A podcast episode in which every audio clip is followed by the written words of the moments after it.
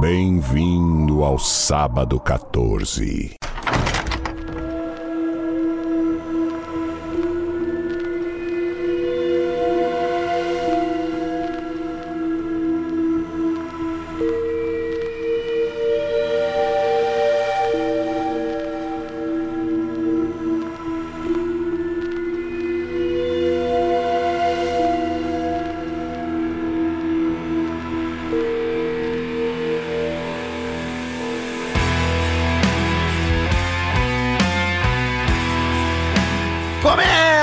Mais um episódio do podcast Sábado 14, esse podcast de cinema dedicado a filmes de terror, suspense e desgraçados. Eu sou o Romulo Conza e tem aqui comigo o Marcel Fitz. Bem-vindo, seus caipira nojento. E temos aqui a matriarca da família Firefly, Patrícia Giovanetti. Ah, não, porra, aí é sacanagem. Toda é sensual, sacanagem Paty. comigo. Ah, nossa, incrível, sensualidade pura. Quero Elas chegar naquela idade daquele jeito, com certeza.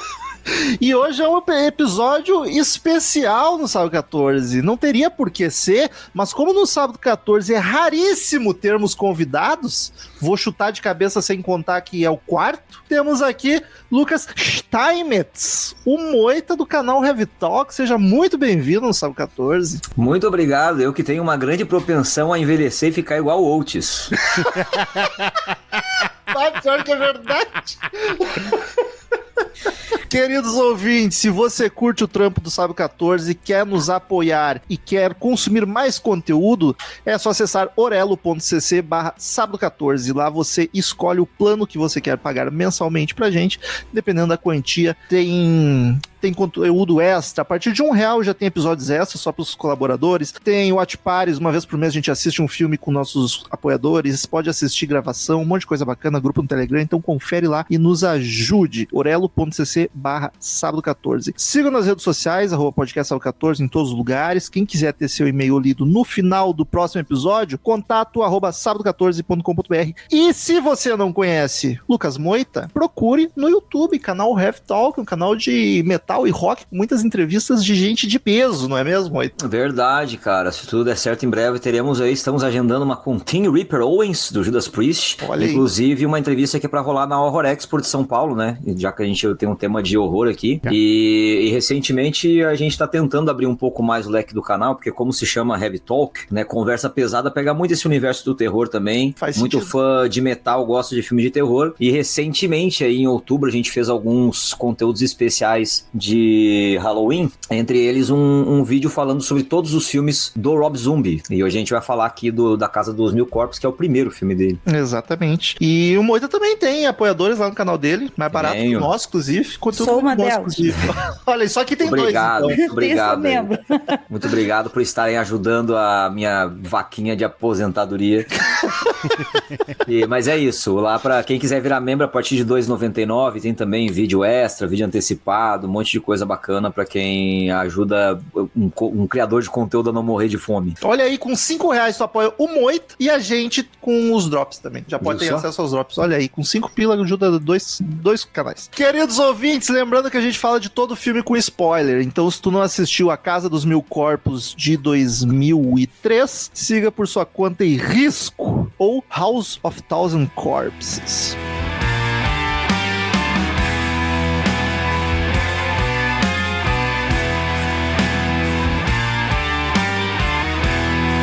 Moita, já que tô convidado, vou começar por ti. Pergunta meio idiota, mas é a pergunta padrão que eu faço é se a pessoa já assistiu o filme antes, do- Claro, antes de ser o motivo, o podcast. claro, não, é, esse é, o está entre ali, eu vejo, já vi muito filme de terror na vida, né, então assim, ele tá muito bem classificado no meu ranking, colocando num top 15, digamos assim, então Teu favorito os- do zombie? Do zombie, cara, não sei. Porque ele é pau a pau com o Tree from Hell, que é a terceira parte da trilogia, né? A Sim. Casa dos Mil Corpos, ele é o primeiro filme de uma trilogia de três, por incrível que pareça.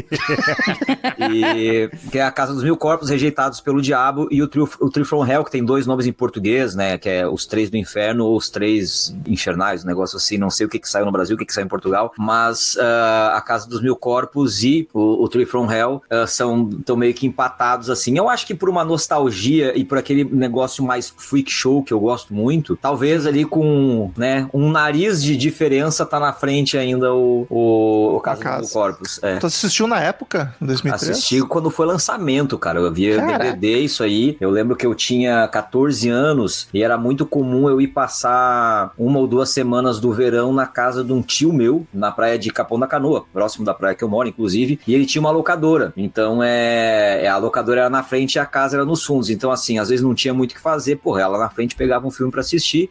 Só E alegria. foi assim que eu assisti a Casa dos Mil Corpos. Aí depois, né, isso verão, férias, aquela coisa toda, retorno uh, pra escola, né, ali nos 14, 15 anos também. Final de semana tinha. Sempre tem um amigo que tem pais que são muito maneiros e que deixa usar a casa pra galera ver filme e tarará. E aí tinha uma amiga nossa, que eu sou amigo até hoje, a Carla, cara, a mãe dela, né, a tia Marília, era meio que inverso, assim, é, sexta e sábado a galera, toda a nossa galera ali, né, molecada de 15, 16 anos, ia pra casa da Carla e a mãe da Carla saía pra balada pra tomar cervejada. E a gente Caraca, ficava em casa, divertido. Então a gente fazia muita sessão de filme eu lembro que a gente, é, uma vez, saiu muito depois do Tree From Hell, né, mas a gente alugou os dois filmes pra ver em sequência, né, fazer um madrugadão assim, A Casa dos Mil Corpos e o Rejeitados pelo Diabo. Então é um filme que inúmeras vezes eu vi em vários contextos, assim, eu já devo ter assistido esse filme talvez umas seis ou sete vezes. Caraca. Eu tinha assistido uma vez só, há muito tempo atrás, mais de 10 anos atrás, e eu lembro que o meu sentimento é que era um filme legal. Aí pro podcast, normalmente a gente assiste uma vez, mas por acaso assisti duas vezes. Achei a primeira assistida esquisita e a segunda, que a terceira, no caso, a segunda pro podcast, achei maravilhoso. Não sei o que que aconteceu, não sei o que que aconteceu. Senso crítico muda em 10 anos. Em então. dois dias, porque eu assisti num dia. Ah, em dois dias? Eu achei esquisito. Aí no segundo dia eu assisti levemente alterado. E Ah. tudo fez tanto sentido. Enfim, eu já vi a trilogia inteira, gosto. Ah, Marcel, já tinha assistido? Não tinha. E- esse foi um caso da trilogia, né? No- eu comecei pelo 2 sem querer. Ah, não, tô- um caso não. Tu vive fazendo isso, começando Não, mas- filme por onde não deve. mais um Não é a caso. primeira vez. Ah, porque eu não sabia que era uma trilogia. Mas eu, eu vi o Rejeitados, achei legal, mas eu nunca tinha parado pra ver a casa dos mil corpos. E daí foi a primeira vez assistindo pro podcast. Gostou? Tenho que dizer que saí apaixonado. Que eu gostei demais do filme. Assim, ó, e eu. de uma maneira que eu não imaginei que eu ia gostar desse filme. Que é muito, muito além do que eu tava esperando. Fiquei surpreso com isso. Eu fico feliz que eu conheço meus amigos e eu acho que eu vou acertar, porque eu assisti eu pensei, o Marcel vai amar e a Paty vai odiar com uma força. Paty, o que, que tu achou? Tu já tinha visto? Não, não tinha visto. Descobri que nunca tinha visto nada do Rob Zombie e preferia ter continuado assim. Eu sabia que tu não ia curtir, ele é maluco demais. É, cara, assim, eu não sei se porque assistindo uma segunda-feira, sabe? Depois de ter trabalhado 10 horas seguidas, 12 na verdade. Teve uma hora que eu falei assim: caralho, será que é assim que você fica quando usa droga, sabe? Que não é possível. Tava mais ou menos assim. Ah, a, a pergunta que eu ia trazer é porque pro Moita me ajudar se ele tem essa impressão também, porque é vozes na minha cabeça, minha fonte. Eu tenho a sensação que dos três, o Rejeitados é o filme mais famoso e mais ovacionado. Eu sempre vejo muito pouca gente que assistiu a Casa dos Mil Corpos. Então, Tô é- doido ou tu tem essa impressão também? Não, eu tenho essa impressão e mais do que isso, cara, o, o- o Rejeitados ele teve, se eu não me engano, uma, uma bilheteria maior também, pouca coisa maior, mas ainda assim, né? E é uma parada que isso também, assim, percepção minha, não sei se de fato é, né, é, um, é um fato. Mas ah, o Rejeitados pelo Diabo e o Tree from Hell são uma sequência óbvia, né? O Tree from Hell ele começa falando do que aconteceu no Rejeitados. Sim. E, e já A Casa dos Mil Corpos e o Rejeitados pelo Diabo são filmes completamente diferentes. Tem os mesmos personagens, é a mesma família, mas assim, a estética é diferente, o storytelling é diferente, Ele funciona na- sozinho, né? funciona sozinho. Então, assim, muita gente começou pelo Rejeitados, assim como o Marcel, porque na verdade não tem problema, né? É, é, é, tá muito nas entrelinhas que é uma continuação. Tanto que o próprio Rob Zombie ele falou assim que é uma trilogia, mas dá para considerar que é uma trilogia de dois. Por isso que eu falei da trilogia de três, né? Brinquei antes, porque assim o primeiro filme e o segundo é, estão no mesmo universo, são os mesmos personagens, mas não é a mesma história, né? Então Sim. o que eu percebo é que o Rob Zombie ele fez A Casa dos Mil Corpos, a primeira obra dele. Acho que ele saiu muito bem como estreante. Não acho que o Rob Zombie seja um excelente diretor. Eu acho que como diretor ele é um ótimo músico. e e assim, é o, ele. É o diretor ok. Ele é um cara é. instável, ele tem muitos filmes ruins também, filmes medianos. A grande obra dele é essa trilogia, né? Talvez a Patrícia vai gostar do segundo e terceiro filme, porque são completamente diferentes em tudo do primeiro, assim. É, parece outro universo. Mas são os mesmos atores e os, e os mesmos personagens, né? Então é, é normal que se comece pelo segundo filme, porque, é, assim, vendo o trailer ou uma cena que seja, parece que são coisas completamente opostas, diferentes. Não parece nem o mesmo diretor, que é tudo muito estranho. Inclusive um dos atores, o cara que faz o Otis muda completamente Nossa, só de botar a barba. É, é a é. prova que a barba é a maquiagem do homem, ele sim. Exatamente. E é por isso que eu não me barbeio mais, porque eu sei que eu vou envelhecer e ficar igual o Otis. Eu prefiro ficar igual o Otis desde de barba. Início, né? Desde o início, pra não dar, não dá problema. Marcel, ficha técnica. A Casa dos Mil Corpos, ou House of the Thousand Corpses, de 2003. Dirigido e escrito por Rob Zombie. Eu acho que vale dizer, né, porque nem todo mundo que nos ouve é familiarizado com o metal. Então, Rob Zombie é um músico. Tocou no, na banda White Zombie nos anos 90, depois foi pra carreira solo. Ele é mais famoso por isso, na verdade. É, ele é talvez ali junto com o Rammstein o maior nome do metal industrial no mundo, né? Um cara que tem... Marilyn Manson junto. É, também, junto com o Marilyn Manson e tal. Sim. Por enquanto, o único que não foi cancelado desses três. Mas é questão de tempo essa também. Casa, mas... Essa casa vai cair tão bonita assim, ó, e vai ser... Vai ele e a mulher junto, e vai ser assim, ó, por questões igual acontece no filme. Vamos descobrir um covil desses dois ainda, vão achar uma cara de empresa. Faz tempo que eu falo, vamos ouvir Rob Zombie ver o filme enquanto é vai, tempo. Vai cair, vai cair, ó, vai fazer um barulhão quando cair essa ele é. que é o diretor, como foi comentado já, do Rejeitados pelo Diabo, do Tree from Hell, As Senhoras de Salem, uh, dirigiu dois remakes do... Dois remakes não, dirigiu um remake do Halloween e a sequência dele. Melhor filme do Halloween? Não. E Os Monstros, o último Cara, filme dele é Os Monstros. Essas Senhoras de Salem, a capa parece muito Bolsonaro nela. Olha isso. Cara, ela é igual o Bolsonaro. Coitado. E Bruce de Salem, eu, eu gosto muito da Sherry Moon Zombie, né, que é a esposa esposa dele, eu acho que ela é uma ótima atriz, assim, de terror. E esse Bruxas de Salem mostra muito, assim, como ela tá mais apática. A Baby é o grande personagem dela por causa daquela coisa histérica, né? Ela consegue, acho que, variar bastante. É, o elenco da, dos filmes do Rob Zombie eu acho muito bom, né? O, o Sid Haig, que já faleceu, infelizmente. São né? todos atores meio lá do B, mas eu gosto deles. Eles cara. são bons, cara. Eles são bons, é, mas só porque falou os monstros aí, puta, esse filme é uma merda, cara. eu, eu, eu não tava cara. muito afim de ver, mas depois de ver a casa, eu fiquei com vontade, porque parece, tipo, parece que ele vai pra esse lado maluco, assim, dele. Então, estou enganado. É... Mas só falaram mal não, desse filme. Não, o, é, o pior filme dele é esse, o Monster, né? Family, que inclusive é o filme que inspirou o maior sucesso musical dele, que é Drácula. Drácula é o carro da família Monstro, né? E aí ele era fã da série, teve a oportunidade de fazer um filme comemorativo pro Halloween ano passado e fez uma bela porcaria. Mas aquilo que eu falei, né? O Rob, ele é assim, cara. Ele tem o trabalho dele na trilogia que é muito bom, esse aí que é muito ruim, e várias coisas no meio do campo ali que flutuam. Algumas coisas são legais, outras são meia boca, enfim. E nós temos no elenco a Sherman Zombie, como em todo filme do Rob Zombie tem ela. Nepotismo come solto. Como a Baby, o Sig High como o Captain Splauding, Bill Mosley como o Otis, Karen Black como a, a mãe, Firefly, Matthew McCrory como o Tini, uh, Rayon Wilson como o Bill Hudley e grande elenco. É, tem a, o... Ah, tem o cara, acho que o ator, o... É o Dwight. É o Rain Wilson. Esse. É o, o Dwight do, do The Não, Office, e né? tem o maluco do Django e do Oito Odiados também. Ah, sim. O Alton Goggins. Isso. Esse cara é bom. Gosto dele, ele faz sempre uns papelzinhos pequenininhos assim, mas eu gosto dele. Então, seguinte, tá. Vamos, vamos, vamos, vamos direto ao ponto. Tá. Eu acho ele um filme difícil, porque tu tem que estar tá na vibe. Porque assim, ele é. A, a estética e a edição é muito maluca, mas mais do que isso, ele é um filme tosquíssimo de propósito. Tem várias cenas que tu assiste que parecia que eu tava vendo um sketch do Saturday Night Live, tá ligado? E a primeira, as primeiras vezes que eu vi, inclusive contando essa já pro podcast, que eu acabei vendo duas vezes, eu não, não peguei muito, eu fiquei na dúvida o quanto é o Rob Zombie só querendo ser maluquinho e o quanto era ele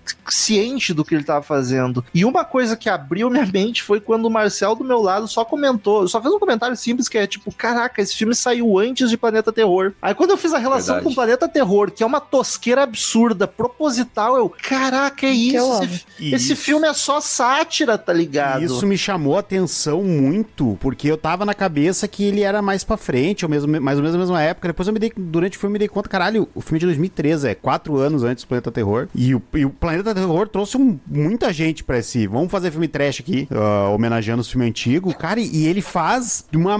Pra mim, foi uma maestria a forma que ele fez isso. Tanto que daí dá até pra entender, porque o, o Tarantino e o Rodrigues chamaram ele pra fazer um curta, né? Das mulheres lobisomens da SS. É, é um fake trailer, né? É. Pra... Eu lembro disso aí. E, e, cara, ah, eu, eu gostei muito disso, de, de como, dentro do mesmo filme, ele, come, ele consegue andar em três tipos de filme de terror trash dentro do mesmo filme, sabe? E ele faz essas mudanças tão drásticas e fica tão maluco, fica tão zoado que é lindo. É poesia visual. Porque as atuações, tu olha e tu pensa, as atuações, os diálogos, é tudo tão artificial que tu olha, tipo, caraca, isso é muito ruim. Só que quando tu te dá conta que é tudo de propósito, tu, tipo, cara, é muito ruim, nota 10.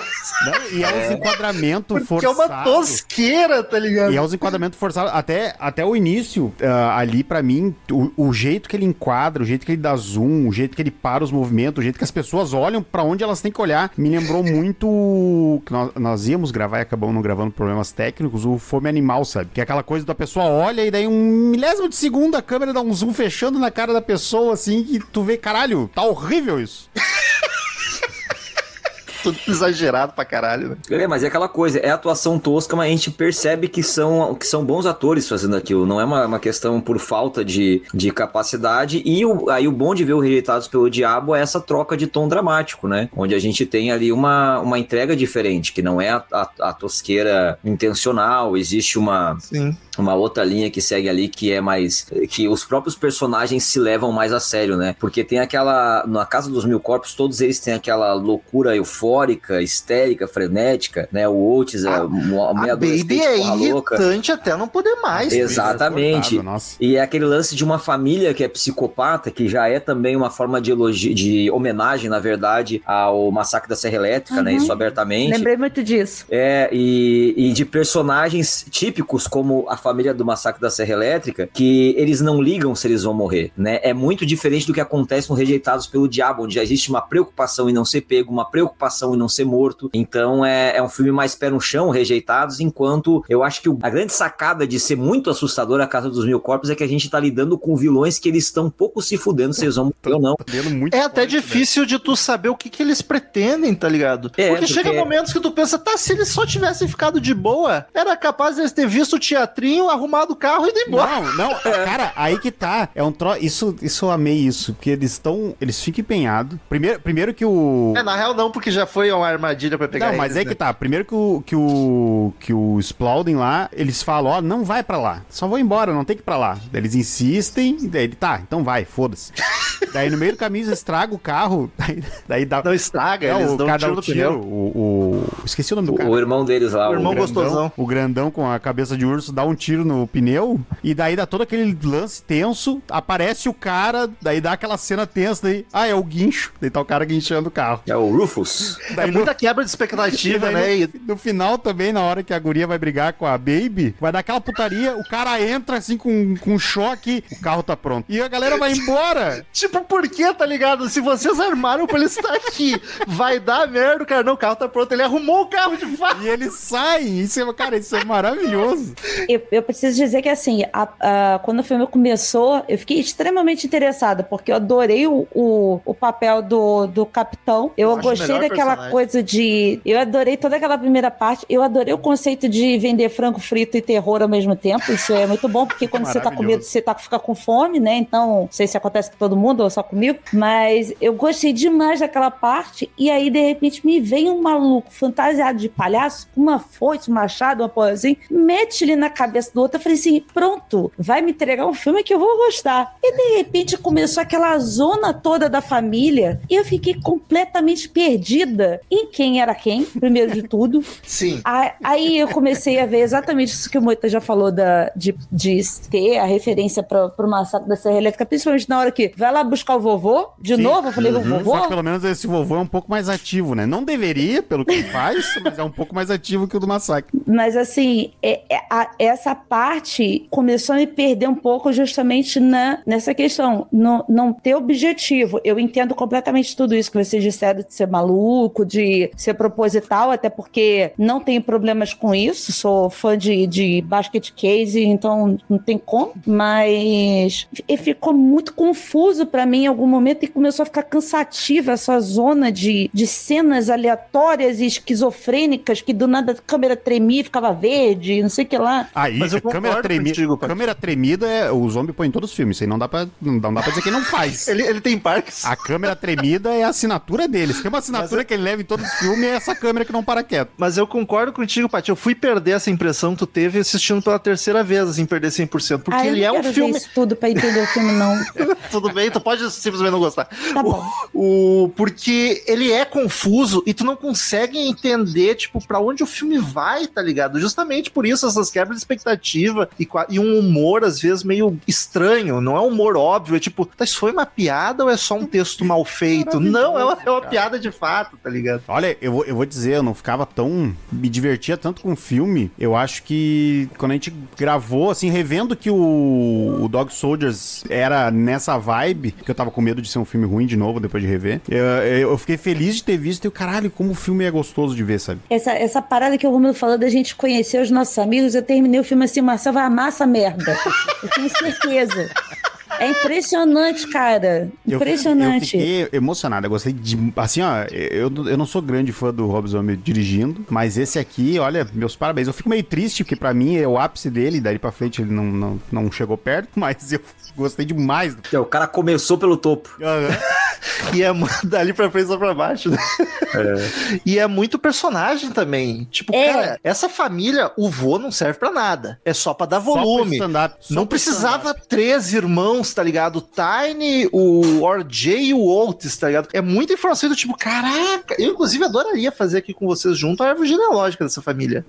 Eu não entendi, eu não entendi quem era quem. Depois aí veio o urso, aí depois veio o, o, o bicho sereia, aí Pra- não sei o que lá, entendeu? mim-. Sereia. Pra mim, eu tava, tava matutando no filme hoje, pra mim, é, é- são tudo, tirando o, o ali, que daí eu não, não fica indefinido pra mim, pra mim pode ser só um trabalhador, que eu não lembro dos outros filmes agora, mas o tem a mãe, o restante é tudo irmão, Tudo filho dela, né? O vô, po- provavelmente o pai vô, dela. E daí o pai é o grandão do Machado lá, que eu acho que, e pelo que eu lembro da descrição, é aquele cara. Eu, Não. ach- eu achava Não, que que isso? Não, gente. O pai da família é o Spalding. É o Spalding? Claro, tanto que no final o que acontece? É que aí que tá, na trilogia a gente entende isso, entendeu? No final, é, o grande a- a- ali, o, o- plot twist, digamos assim, é que a menina consegue se salvar, quem é, resgata ela é o Spalding, Sim. e quando ela tá lá, né, naquela situação meio etérea, meio em choque, o outro está dormindo no banco de trás. E aí depois a gente, no Rejeitados pelo Diabo, fica muito claro que o Otis e a Baby são filhos do Spalding. Então ele é o cara que vai lá, que faz o chamariz, né, o cara que, é que trabalha fora, assim, e deixa os- a família doida em casa, aquela parada assim. Eu fiquei na dúvida de quem era o pai. Eu achei que fosse o Dr. Satan, o pai, tá ligado? eu Não, tava- eu o pai é o Spalding. Eu tava achando que era aquele ajudante do Dr. Satan por causa que ele tá queimado, e daí fala que, ele bot- que o pai botou Da fogo no Tini, né? Sim, mas é que depois, no Rejeitados pelo Diabo, né, tem, tem toda uma, uma situação, porque no... no o- Só cuida com o spoiler do rejeitado.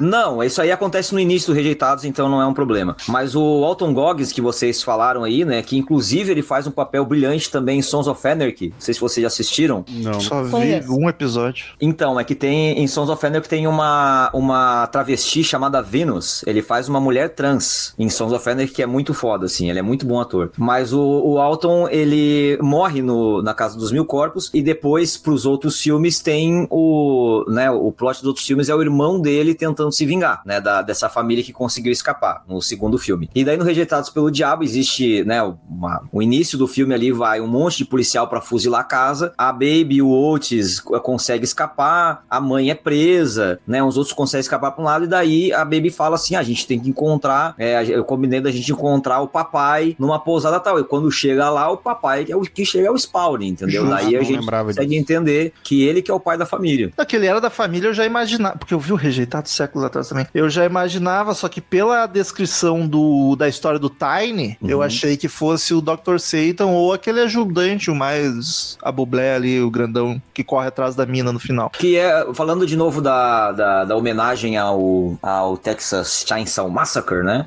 Sim. É, o Tiny faz às vezes ali do Leatherface, né? Que é o cara que Total. é um ingênuo, deformado, com muita força e que é usado pela loucura da família, mas ele em si não é uma pessoa que quer causar mal pra ninguém. O próprio ator que fez o Otis é do 2, eu acho. Ele fez o 2, se eu não me engano. Ah, é, ele é aquele que tem uma, uma placa de metal na cabeça e mata com martelo, né? É verdade, eu não tinha me Eu amo a cena que o Tiny simplesmente deixa a mina embora.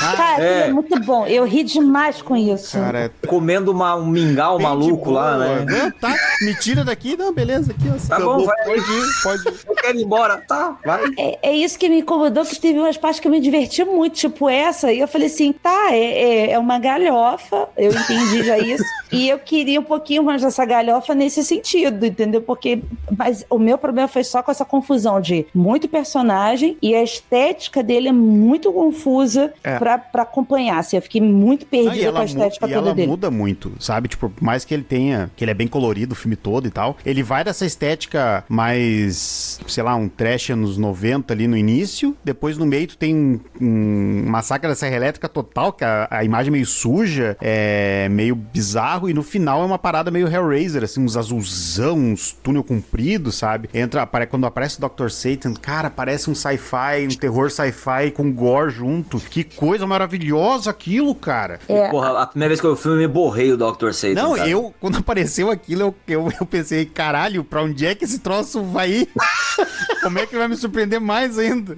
Aí, É muito nesse momento, não era mais surpresa pra mim. No momento era assim: Meu Deus, chega de informação. Porque, Cara, o Caraca. filme, o filme começa com um slasher maluco. Ele dá uma cambalhota, Dá uma tá ligado? cambalhota e cai pra um cara todo sci-fi, deformado, fazendo experiência com gente. Nossa, que. É, não, E eu acho muito massa a estética dele também. maravilhosa. Sim, a, a produção, eu não cheguei a ver quem fez o design de produção, mas é tudo muito massa, cara. Onde lá o Spalding trabalha lá é muito legal. Porra, a casa deles eu achei muito massa. Tem, puta, cheio de referência ao, ao massacre também. Aquelas eu adorei tal. O passeio dos assassinos. Achei Muito aquilo maravilhoso. bom também. E os flashbacks, ele contando com os bonecos e dando os flashbacks também maravilhosos. Isso foi na primeira vez que eu assistia, séculos atrás, eu não tinha curtido tanto, porque eu pensei, tá, do nada essa mudança, essa cambalhota que dá na narrativa. Eu pensei, tá, mas do nada ficou meio sobrenatural daí, porque não faz sentido ter esse monte de gente morando no porão. Porque chegava nesse rolê do, no passeio ali dos, dos lunáticos, dos assassinos, e pra mim é tipo, quando chegava o Dr. Satan era só mais um exemplo dos assassinos que estavam, tá ligado? Eu não prestei atenção, eu não fiz a relação que não, cara, o Dr. Satan fugiu, a família tá ajudando, e aquela turma é os deficientes. É Será que o filme é capacitista? É, são É as os vítimas de a galera lobotomizada, né? É, os experimentos Na hora, dele. que, na hora que eles encontram os caras comendo, olhando TV lá, nossa, cara, que. É muito bad vibe. Muito bad. E daí agora tudo fez sentido, tudo tá no lugarzinho. Apesar que eu ainda tenho umas, umas questões, eu acho que na estética ele se passa um pouco. Tipo, até deu uma aliviada quando eu fiz relação com outros filmes. Porque do nada, cara, tu tá assistindo, além das transições serem esquisitas, do nada tu vê uns take como se fosse uma filmagem de VHS da Baby ou do Otis Mas- falando com a câmera. Mas que porra é essa? Só que daí eu comecei a pensar em outros filmes que viajam assim, eu aceito. Tipo, Cara, Tarantino, esse- às esse vezes. do Otis- Aquela, aquela porra da grande aposta, tá ligado? Que pausa o Sim. filme pra te explicar. E daí eu aceito. E daí aqui eu tava achando esquisitíssimo. Eu, tá, apesar que tem umas coisas que não fazem sentido Esse, mesmo. esse do Otis, eu, eu gostei muito, porque porque eles vão meio que alimentando a família pra te ver como cada um é ah, na sua individualidade é um maluco diferente, né? É meio que um pause pra apresentar o personagem. É, e daí, cara, o do Otis, ele tá numa vibe muito Manson ali. Que é, que é- Ah, ele muito. tá pregando e é. E ele é. Ele se expressa bem, tipo, é o único que fala direito daquela família. E Com daí- barba ele é parecido, inclusive, com o Charlie. É, pior que é mesmo. E aí do da Baby, ela malucaça como ela é mesmo, sabe? Achei, eu achei, eu, eu gostei dessa parte. As transições te pega de susto na primeira vez, assim, mas depois que tu embala, vai, que é uma beleza. Mas tem umas coisas muito nada a ver. Aquele, aquele insert de um, de um senhor preto com uma espingarda não tem nada com nada aqui. É só o sinal errado, entrou na edição, caiu terceira fita ali dentro. Era a fita que tava por baixo, eles gravaram É, em cima deu- de outra. e Caralho. Gravaram em EP, daí ficou uma merda a qualidade. tinham gravado algum comercial e aí, peraí, eu preciso gravar em cima e tal.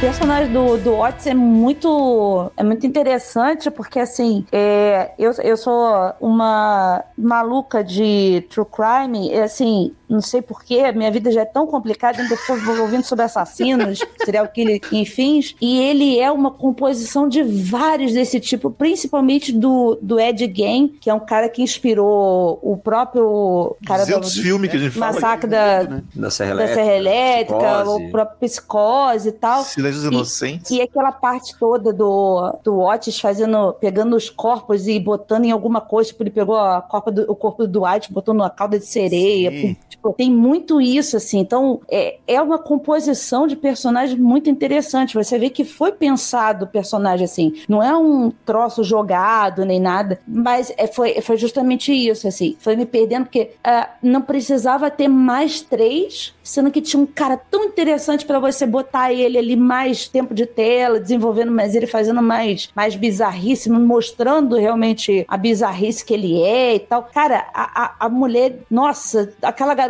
chata aqui dos é infernos, insuportável. cara. A Baby, meu Deus do céu, fazendo toda aquela dancinha, nossa. As risadinhas do. A, a- a risada dela dava nos nervos demais. Mas eu gosto do personagem porque Claro, ela, ela eu seduz gosto, todo né? mundo, mas não Cara. dá pra ninguém, é só pra fuder a Eu, eu cabeça. gosto. A, pra mim, da- de todo mundo ali, a coisa mais jogável fora é a mãe. Você não, não suporta a mãe de qualquer forma. Mas no fim das contas, Paty, foi todo mundo jogado fora, porque no final, ah, os últimos 20 minutos não, não importa ninguém ali mais. É só o Dr. Satan e o cara de cu lá. Pois O é, aí, Foda-se todo mundo. aí assim, até gostei da, da, da parte do, de todo o ritual, né? Vamos lá, bota as pessoas vestidas de coelho. Eu gostei das, da- das maluquices. Adorei as maluquices. Vamos botar as pessoas vestidas de coelho, sabe? Tudo bem A- porque sim, né? Tipo, Aceito, aceito. É gente maluca, maluca assim. Caipira maluca assim. O Romulo tá aí pra dizer isso. será que eles é- votaram no Trump? Será? Eu acho que eles não votam, Romulo. Só. É, verdade. tá meio complicado. É, mas dizer. assim, sobre a Baby, cara, que e inclusive correndo o risco de ser cancelado, mas deixando muito claro que essa é uma situação que eu acho que todos nós, na nossa juventude, quando éramos mais imaturos, ou, ou quando, sei lá, tínhamos menos consciência de preservar sentimentos alheios nossos próprios, passamos por alguma situação na vida que a gente pensou assim, meu Deus, que pessoa chata, mas eu quero muito transar. É, Então, a Baby desperta demais isso aí, nunca? que, que é uma coisa que une a todos nós, né? Todo mundo passou por essa situação. claro, claro, por que não? P- podia só calar a boca cinco minutos e eu me resolvia, era só isso. Me resolvi. Só não, Me resol- só não dá essa risada, pelo amor de Deus. Se der essa risada, não funciona, amiga. Mas o, o maravilhoso é que, tipo, a gente tá, a parte tá reclamando desses personagens e até o Rob Zombie cagou pra eles. Porque no Rejeitados ele escolheu os três melhores e o resto foda-se. Que bom! Ares. Eu já tô mais animada pra ver rejeitados agora. Tu quer. Eu acho que tu vai gostar. O Otis é praticamente protagonista. Pode ser, É porque verdade. eu gostei dele. Eu- Eu achei ele um personagem muito E foda. tem, e tem uma Baby muito mais sóbria, né? Sem as risadas, sem tanta maluquice, que tá com medo de fato das coisas darem errado ali. Isso então, também é. bom. Porque eu não É achei bem ela massa. ruim, não. Pelo contrário, achei ela uma boa atriz. Eu achei ela interessante. Porque pra Sim. fazer. Ela irrita de propósito. Então, ela é boa nesse Não, eu sentido. realmente espero que a Sherman não seja assim, né? No dia a dia. Porra! Coitado do Rob Zombie. Eu, por muito tempo, porque eu, eu vi primeiro os filmes antes de eu, de eu conhecer a carreira musical do Rob Zombie, por muito tempo eu achava que era o Rob Zombie atuando fazendo Oates. porque é um personagem quase igual a ele. Ah, mas tá daí isso é um, É. fe- é um pequeno fetiche que ele tem, que em todo filme tem alguém parecido com ele. É, mas vocês já viram. Barbudo e cabeludo. Vocês já viram o Rob Zombie sem barba? Bah, não, nunca vi. Porra, é, co- é complicado, mano. É esquisito demais. Mas o meu personagem favorito nesse filme é o Spalding. Ah, porque a construção dele, tirando o ator, que é carismático demais, tem a cara de maluco, a construção do personagem é muito boa. Porque o filme começa e, tipo, cara, tu tem todas as red flag possível. que só personagem de filme tosco não, não vê o perigo gritando na tua cara, né? Só que aí ele assalta e ele mata a galera e tu fica tipo, tá, esses caras vão ser os assassinos do filme. Só que aí passa todo o filme e tu para pra pensar, ele só matou os assaltantes, tá ligado? Foi legítima defesa, entre muitas aspas. E daí ele não queria mandar a galera pra lá. Isso é ele a parte que eu mais curti, cara, que ele fala, não vão pra lá, vocês vão... Ele, ele, ele se apegou à galera, ele queria dar chance pros caras não morrerem, cara. E apesar do jeito estúpido e escroto dele, ele colaborou com a polícia e no fim ele vem pra resgatar a mocinha. Então tu até pensa, quando ele aparece pra resgatar, tu pensa, caraca, olha que plot twist, esse cara era de boa mesmo, era só um cara esquisito. Mas daí no fim não, ele ainda vai É, foder da Mas ele, família. ele mete o vou te levar no, pra ver o doutor. É. Não falou que doutor. Mas eu gosto muito dessa separação que tem do Spalding com a maluquice, tá ligado? Eu achei Sim. que ele ia aparecer mais até, até dentro da, da família, porque eu não, não tinha assistido, mas eu sabia que ele fazia parte e tal. Que o Rejeitados, além de, de ter mais outros, também tem muito mais o Spalding, né? Porque no, no A Casa do Meu Corpus ele aparece no início e no final. E, e ele é meio co-protagonista ali, os três, né? A Baby, o Oates e o Spalding tem muito tempo de tela no segundo filme. O que, o que eu mais gostei do, do, do Spalding é, é o ator, ele tem um humor físico muito bom, sabe? Ele faz umas caras de maluco, sabe? Ele falando com a polícia é maravilhoso, assim. muito Ele, bom. tipo, foda-se quem são vocês, eu vou falar, continuar falando com vocês do mesmo jeito que eu falo com todo mundo, O jeito entendeu? de falar dele é muito bom. sabe? É Isso- muito bom. E só na terceira assistida que eu notei que ele tava com a camiseta zoando a polícia. É, inclusive. Exatamente isso. É muito maravilhoso todo aquele mundo. Por isso que eu queria ficar vendo ali só a casinha de horror ali, as pessoas sendo mortas pelo palhaço gigante. Eu ia gostar daquele filme. Tem muito Aí a de- dica. Tem muito detalhezinho também. A Agatha Crispis é sensacional.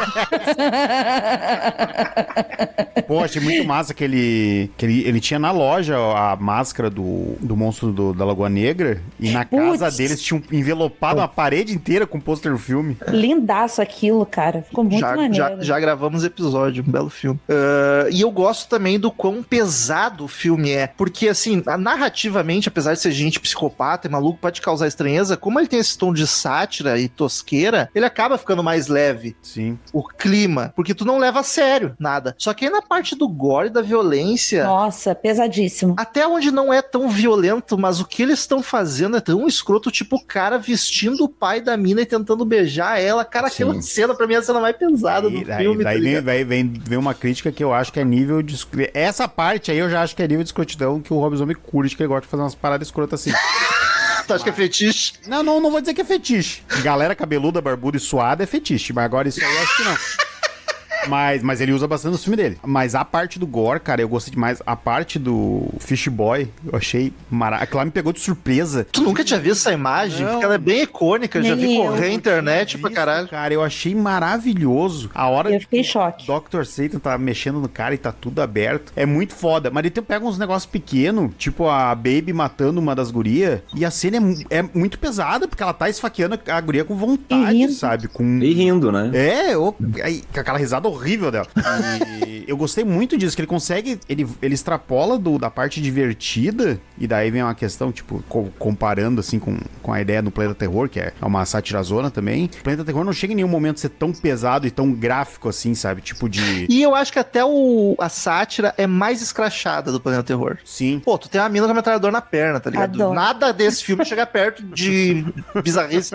Ela só é horrível pra jogar no Broforce, mas eu adoro. Mas eu acho o filme sádico. Ele, É. ele, ele tem essa coisa.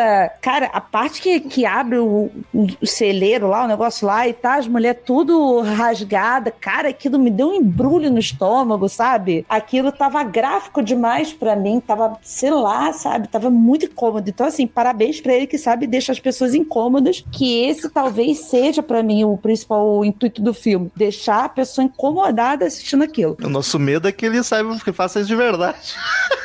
É, não, ele mas- mesmo não dava sinal anos e anos. Ninguém, É, olha tipo que gente- personagem. É olha tipo que a personagem gente bem feito. das red flag que ninguém dá bola, né? Tá ele avisando desde 2013 aí, ó.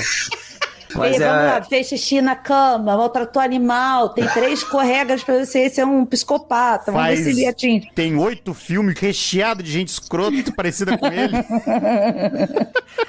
É, mas ele é um filme, é, claramente, assim, a intenção é de deixar as pessoas desconfortáveis quando assiste, né, cara? Não é um filme que você vai ficar. Você vai assistir pra dormir tranquilo, assim, não. Vai ficar, Sim. tipo, inquieto, com a perna balançando, meio, Sim. caralho, que porra é essa, mano? E, e ele trabalha isso em todos os momentos que a gente falou, cara. É um filme confuso, e daí ele consegue deixar mais confuso. Ele consegue inventar moda na edição, que ele põe aquelas as lentes dobradas. A, a- na parte da Baby dançando, é duas câmeras. Tipo, em vez de cortar, ele usa as duas direto em ângulo diferente, sabe? E isso causa uma estranheza. E, cara, e, e como eu falei, a primeira vez que eu vi esse filme no lançamento, eu tinha 13, 14 anos. Então, assim, eu não tinha um olhar crítico pra filmes e tal. Não que eu tenha pra caralho hoje, mas obviamente desenvolvi muito mais. E uma das primeiras vezes que eu parei pra ver, assim, tipo, olha o que esse cara fez, é numa cena mais pro final do filme que tem a morte de um policial com um tiro. E, assim, quando Porra. vai pra aquela cena, é uma cena que começa em slow motion, que vai rolar um assassinato e toca uma valsa. Sim. Tipo, Cara- totalmente a trilha pra um lado, a cena pro outro, e tu fica, mano, que maluquice é essa, sabe? Isso, isso é um artifício bem clichê no cinema, já de tu botar uma trilha que não tem nada a ver com o que tá acontecendo, mas eu amo quando faz, ele faz duas vezes esse filme, eu acho com maestria. Não, e, e depois quando ele vai matar o, o policial, o outro, é toda aquela Uhum. cena longa, esticada, e tu fica, caralho, não vai matar o cara? Aquele Sim. time, né? O que, que tu Dois vai fazer? E aquela cena se estica, a câmera vai se afastando, se afastando, e tu, tu não vai matar. E daqui a pouco dá um tiro, e tipo, não é cabeça explodindo nada, é só um tiro. Confesso que apertei o botão do controle pra saber se não tinha travado o, filme. É porque ela é tão longa que tu, tipo, tipo ah, ele tá. ah, Mas é, tava. cara, Até que tu fica. Não, mas tá, tá, tá certo Demais, isso? tá demais. Mas é uma cena que quando começa a cena você fica assim, tipo, puta, mano, não mata o cara. É. Aí um pouco depois já tá assim, caralho, mata logo, eu quero ver o que vai acontecer depois, sabe? Vamos, vamos andar aí. Não, não Vamos tortura aí. nós dois, né? Tá torturando É. o cara e eu também. E Mas as, as- as cenas de tiro, cara, são do caralho, assim. Esse negócio, porra, de tipo, cabeça explodindo e tal. É, é mu- muito bem feito. Ele Ah, tem é. um bom gosto pra essa parte do gore, muito bom. E ele teve, ele teve uma grana boa pra fazer ele. Se eu não me engano, teve. Ah, Eu, eu a- chuto que é a Universal que eu tava lendo, que deu um aporte, só que eles decidiram não lançar o filme depois que virou pronto. cara, Por que será? Mas eles, eles injetaram grana, assim, né? Então, tipo, ele fez com. ah, ele fez com uma graninha já boa. é, foi 7 milhões de dólares o orçamento desse filme. Eu acho surreal, cara, no, no primeiro, primeiro longa do cara fazer algo tão redondinho e tão experimental também, porque Sim. isso pode fechar a porta pra caralho pra um diretor, tá ligado? Fazer um é que a negócio tão galera- maluco. É que ele já fazia os clipes, né? E os clipes dele, diante do filme, é tudo maluco, assim, também. É, esse é um. Esteticamente, esse filme é muito parecido com um clipe de Drácula, que é aquelas cores saturadas, tudo muito vibrante, uma câmera maluca, que tudo balança, tudo chacoalha. Eu, eu acho que ele deve ter chamado a atenção de alguém por causa dos clipes e tal. E, ó, pega essa grana aqui e faz um longuinho pra nós. E, e falando assim um pouquinho de que a, a Patrícia tinha falado de true crime e tal, é, o Dr. Satan ele claramente ali é uma é um personagem baseado no Joseph Mengele, né, da, da, da, da SS lá que fazia os experimentos com os judeus e tal. E, e tem umas coisas que- desses filmes assim da trilogia que são muito bizarras porque é, o primeiro filme é o único que não teve nenhuma baixa, cara. Isso é muito louco. O Devil's Reject, né, o segundo filme, é, ele foi lançado em 2005 e um mês depois do lançamento o ator que faz o Tiny faleceu. Ah, Aliás, depois, não sei se depois do lançamento ou depois da gravação, mas eu sei que o filme é dedicado à memória do, daquele ator que faz o Tiny. Ele era um ator Esse cara tinha... tem um monte de filme, né? É, ele tinha 2 metros e 30, talvez, alguma coisa assim. Aquelas pessoas que são muito grandes desenvolvem um monte de problema nos órgãos porque é muito grande, sabe? Sim. Então é, é meio meio normal a gente ver essas coisas acontecendo. Então ele fez eh, na carreira dele muitos papéis relacionados ao terror por causa do tamanho dele. E, e ele faleceu, tipo, coisa de um mês, assim. O filme, ele morreu, tipo, em agosto e o filme foi lançado talvez em julho, junho, alguma coisa assim. E daí no terceiro filme, no Tree from Hell,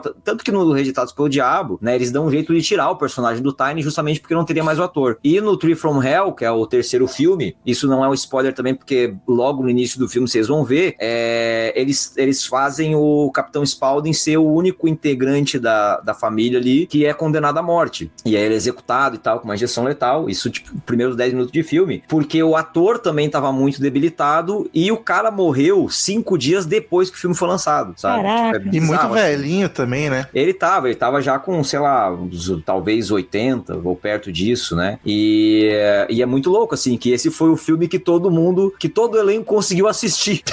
tá? Caraca, depois. Porque os outros dois sempre teve alguém que atuou e não conseguiu ver o filme inteiro depois. Caraca, verdade.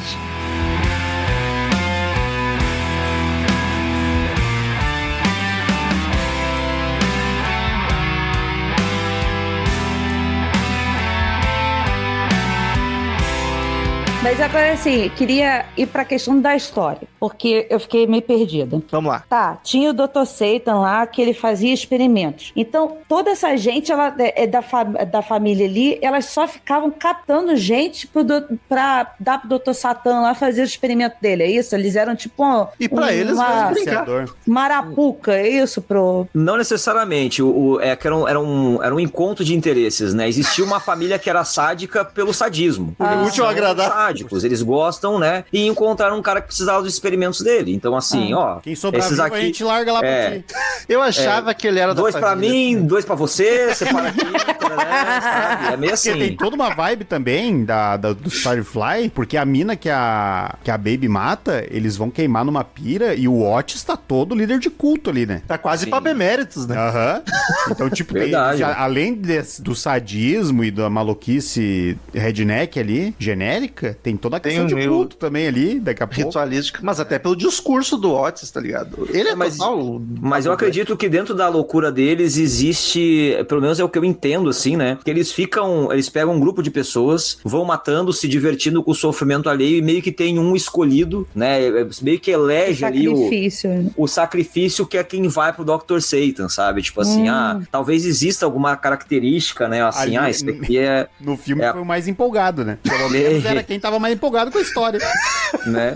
Foi. Mas, mas pa- pa- parece até tipo assim, é, que eles nem acham, talvez, que o homem esteja vivo ainda, mas tá, tem que mandar um sacrifício lá pra ele. Manda lá pra baixo, né? Vamos jogar um bode lá embaixo ver o que acontece, né? Então. Pô, e Mas manda um com luz e com um gravador falando. as- Mas sabe o que eu acho muito interessante, cara, enquanto trilogia desses filmes, é o quanto a, a expectativa do espectador muda. Porque no primeiro filme a gente tem nada além de repulsa pelos personagens, né? Tipo, cara, eles causam ódio, assim, tipo, é uma, uma galera maluca, eh, repulsiva de todas as formas possíveis. No segundo filme, como existe uma fuga e uma humanização desses personagens que estão passando por medo, a gente fica é, ainda contra eles, porque claramente são psicopatas, mas ao mesmo tempo sentindo aquele drama. E isso evolui pro terceiro filme, cara. Quem não assistiu ainda assista, porque no terceiro filme a gente torce pra eles se safarem. Eles se tornam, a gente tem admiração por eles, né? É uma coisa que aí você pensa assim, porra, mas não tá meio errado isso? Não, porque é ficção,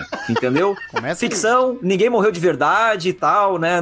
Tá tudo bem. É só, né, tenha cuidado aí se você ou pessoas próximas a você têm alguma empatia por genocidas da vida real. Não vou falar de política hoje, Não disse mas quem. não disse quem, é, mas é uma parada que é muito louco assim a, a evolução da, da- de como o espectador enxerga os personagens, porque pra mim foi assim, cara, eu odiava eles no primeiro filme e no terceiro assim, ao filme inteiro eu fiquei, caraca, como é que eles vão sair disso? Eles precisam se livrar, não é possível que vai dar merda, entendeu? E, e a gente passa a torcer por essa galera que é abominável no primeiro filme. Mas eu sinto que até no primeiro filme ele faz os personagens, os civis, digamos assim, serem meio babaca, irritante Sim, também. são irritantes. Pra te já torcer pra eles morrerem logo. Eu acho que a, Clichê, né? Sim, também, mas normalmente a, a Final Girl, pelo menos a mocinha, tu te apega mais. Essa aqui, puta, Vai se apegar quando ela tá correndo no final. e olha lá. Quando ela, quando ela, Se morrer, morreu. isso ligado? também. ela sai do chão, tu pensa, ok, sobreviveu. Por mais que seja muito menos que os próximos filmes, eu acho que nesse ele já tinha um leve cuidado de tipo, cara, o que é emblemático aqui, esse é um filme sobre a família, é sobre os vilões. É.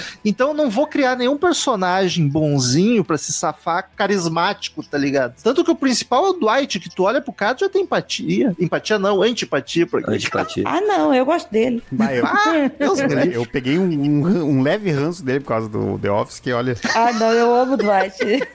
Cara, eu não sei, daí é de mim também, mas eu sempre torci pelo Leatherface. Eu Ah, mas deveria. que o- é que o eu deveria também- fazer terapia. não Aqueles personagens do massacre também, olha, não se o gordo cadeirante, É, meu Deus eu, do céu. eu não puta torci pra ninguém, eu só queria que o gordo morresse.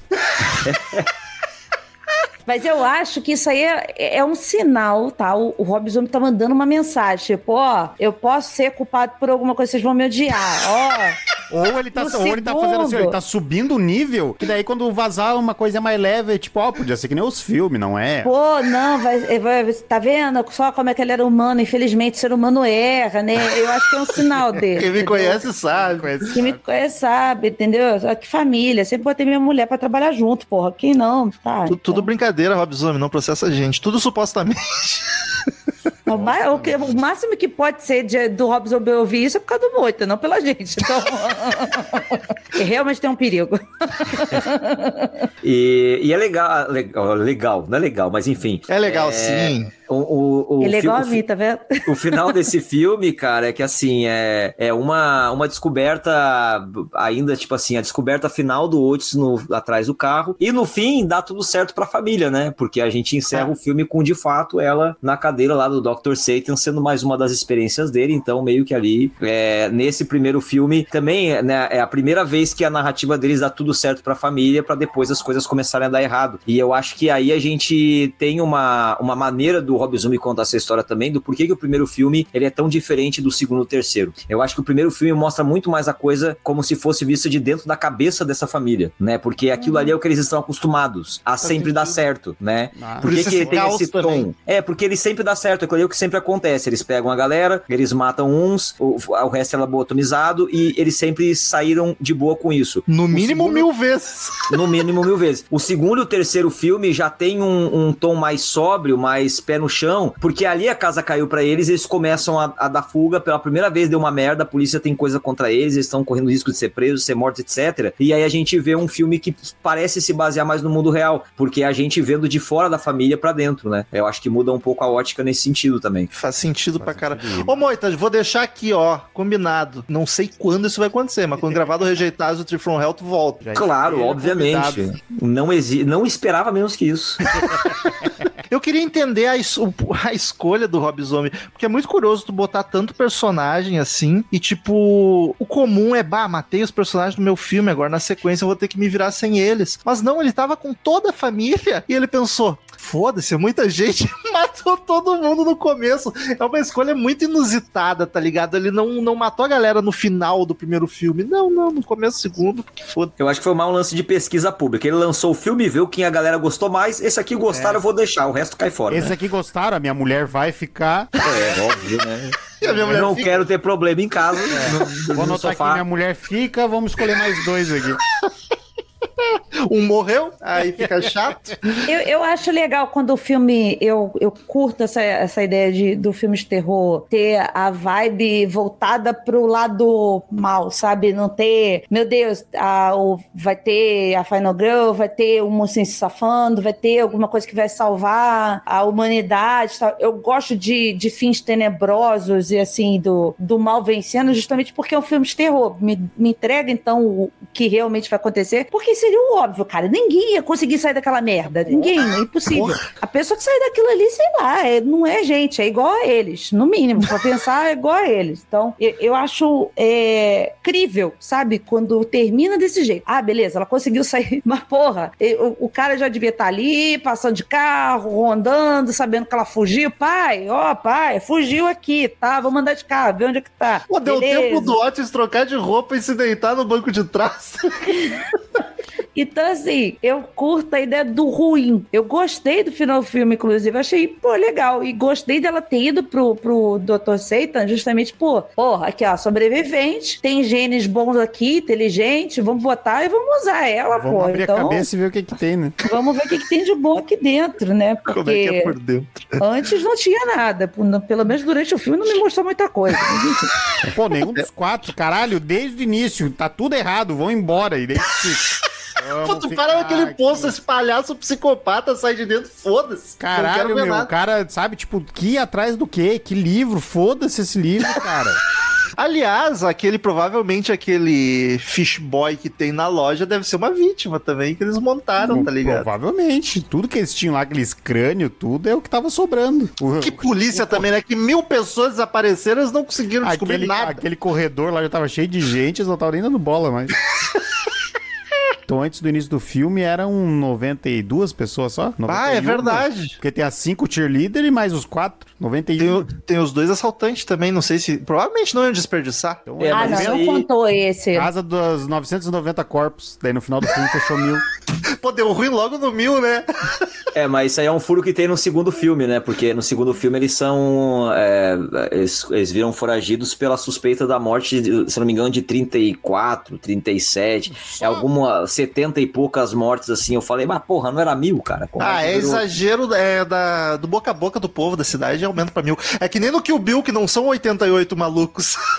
Lembra os Verdade. Crazy 88? Os 88. Ela é, que fala são... no filme, mas não são Eu não lembro, 88. Eu não lembro.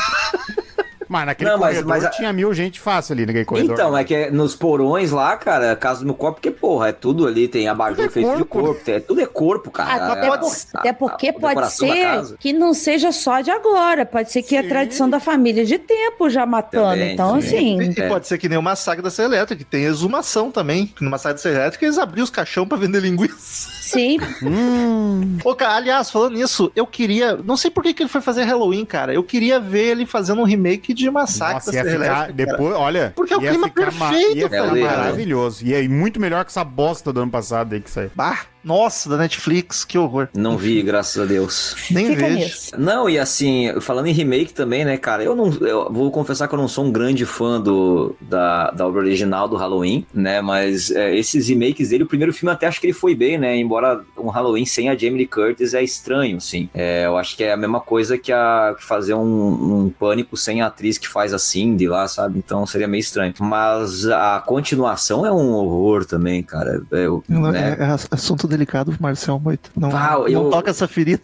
Eu acho a Ah, não, ele continuação. tá falando do Rob Zombie, do viajei. Zombie. Não, a continuação do remake do Rob Zombie vai pra um lado sobrenatural que nunca fez parte do, do, do, do lance do Halloween e tal, então achei Mas muito eu, eu gosto do Halloween do Rob Zombie. Não, o primeiro Muito. eu gosto. O primeiro eu gosto. Eu gosto do primeiro, o primeiro eu acho bom, o segundo é que eu acho que aí... Eu já acho muito forte, mas eu gosto do primeiro. Segundo eu não vi, não, não tá nos planos. Aí, quando for gravar, tem que gravar do primeiro ainda, então.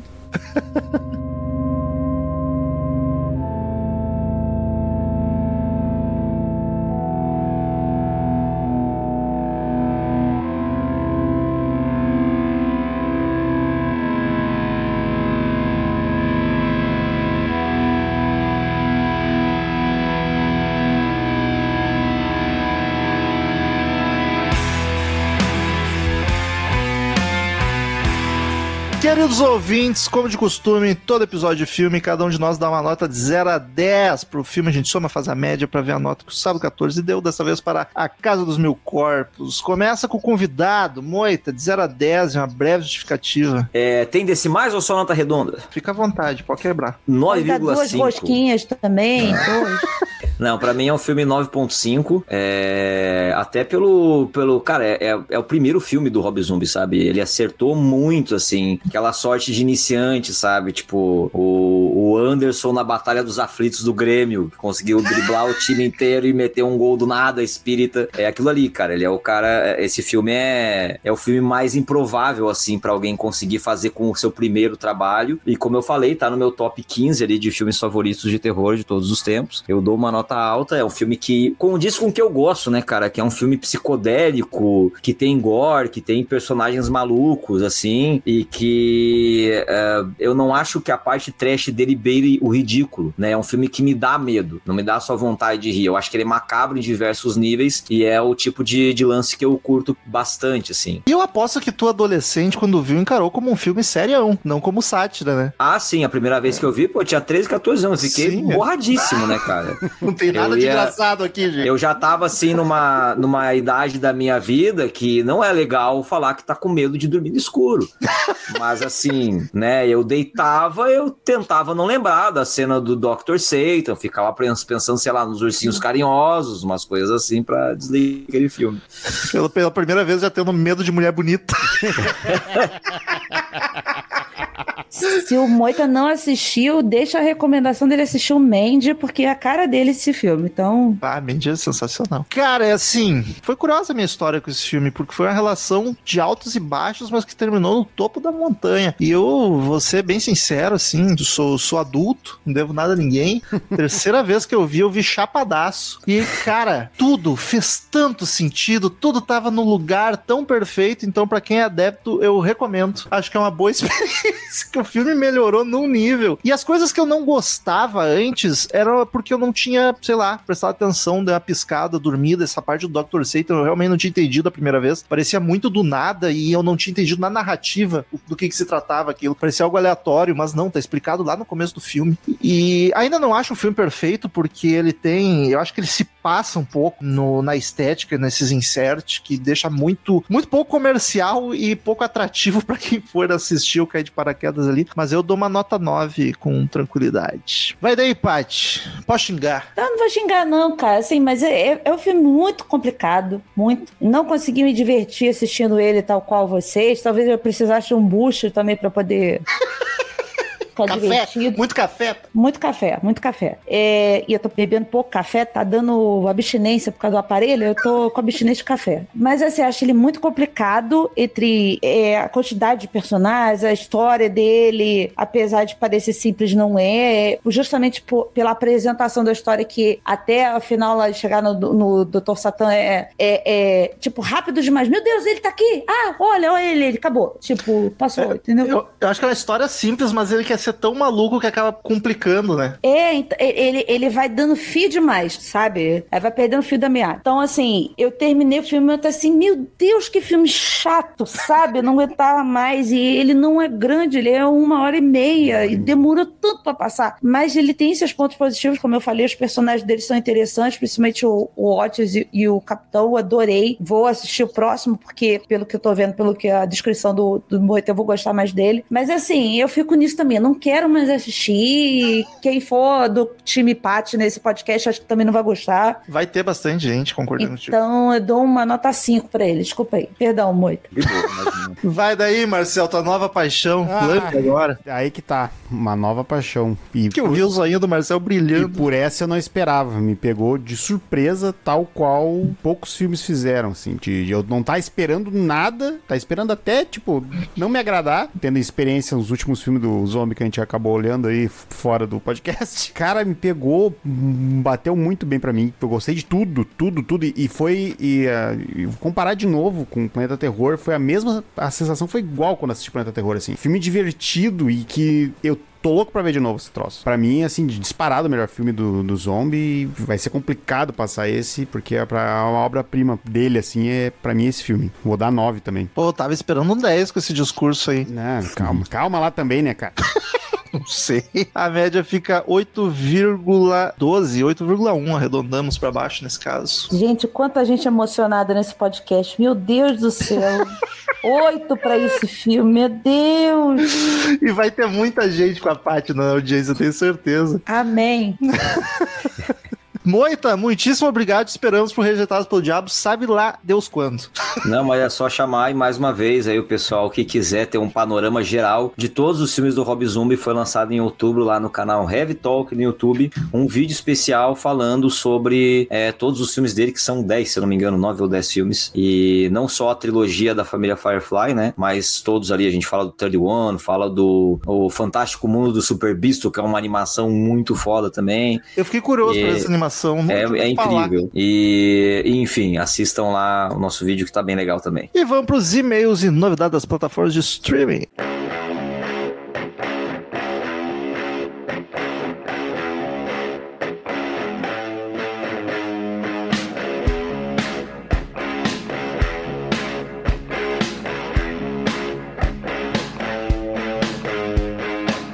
Vamos para mais uma semaninha de leitura de e novidades das plataformas de streaming aqui no Sábado 14. Siga-nos nas redes sociais, arroba podcast Sábado 14, no Twitter, no Instagram e TikTok. Quem quiser ter seu e-mail lido semana que vem, contato arroba sábado14.com.br e é isso aí. Marcel, quem quiser assistir A Casa dos Mil Corpos, onde encontra? Ou a Casa dos Mil Cadáveres. Pode encontrar para aluguel no Google Play, na Apple TV ou dentro da Darkflix. Está lá, de barbado. O que mais entrou essa semana? Vamos lá, que essa semana no Prime tá entrando Premonição 2, Premonição 3, Goosebumps, Monstros e Arrepios, Navio de Sangue, Child of Satan, Piranha 3D. Eu, eu adorei, não lembrava que o filme tinha esse nome aqui, eu adorei. A Hora do Pesadelo, Pesadelo Final, A Morte de Fred. Mais um, aí depois vai um novo começo. Não, mas porra, tem dois, tem dois subtítulos. É o Pesadelo Final, A Morte de Fred. E Encontro.com. Globoplay tá entrando o Culto de Chuck. No Loki tá entrando a Anfitriã. Na Oi Play, A Freira 2, que temos episódio. E Quando as Luzes Se Apagam. Na Pô, eu vi esse filme, hein? É um filme.